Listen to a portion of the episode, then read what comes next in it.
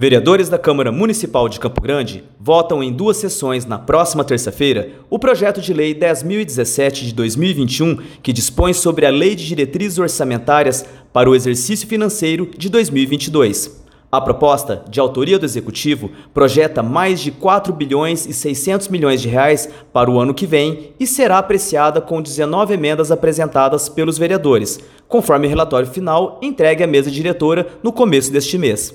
O projeto será votado em primeira discussão na sessão ordinária prevista para as 9 horas. Na sequência, os vereadores votam a proposta em segunda discussão em sessão extraordinária, a qual não é remunerada conforme estabelece a lei orgânica do município.